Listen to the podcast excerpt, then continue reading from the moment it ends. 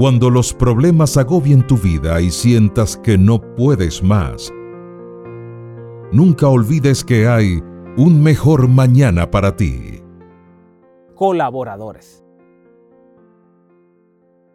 En 1989, un terremoto de magnitud de 8.2 grados que arrasó Armenia en menos de cuatro minutos, en medio de la total devastación y el caos, un padre corrió hasta la escuela donde esperaba encontrar a su hijo.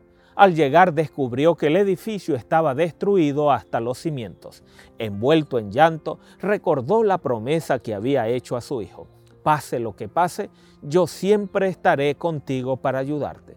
Y fue allí, justo en la ubicación del aula de su hijo, donde inició su labor de rescate otros padres, madres, bomberos y policías, todos con buenas intenciones, querían disuadirlo.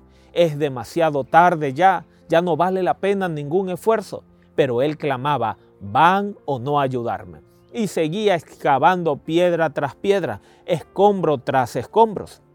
Sus fuerzas decaían y las manos le sangraban. Estuvo ocho horas cavando 12, 24, 36 y cuando ya llevaba 38 horas cavando, al retirar un gran trozo de piedra oyó la voz de su hijo y lo llamó con todas sus fuerzas. Armando, emocionado escuchó la voz de su hijo. Era débil pero segura. Papá, les dije a los otros chicos que no se preocuparan, que tú nos salvarías.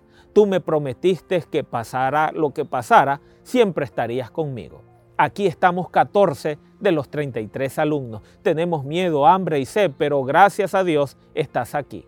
Cuando se derrumbó el edificio se formó una especie de cuña que creó una cámara de aire y que le salvó la vida. Somos colaboradores con Dios. Como Jesús debemos buscar y salvar lo que se había perdido. Lucas 19:10. ¿Cuántos yacen bajo los escombros del pecado, ya casi sin oxígeno, sin ninguna posibilidad de salir por sus propios medios? ¿Cuántos necesitados de un equipo de rescate que actúen con urgencia, perseverancia y sacrificio? Tú eres uno de ellos. Y así habrá un mejor mañana para ti.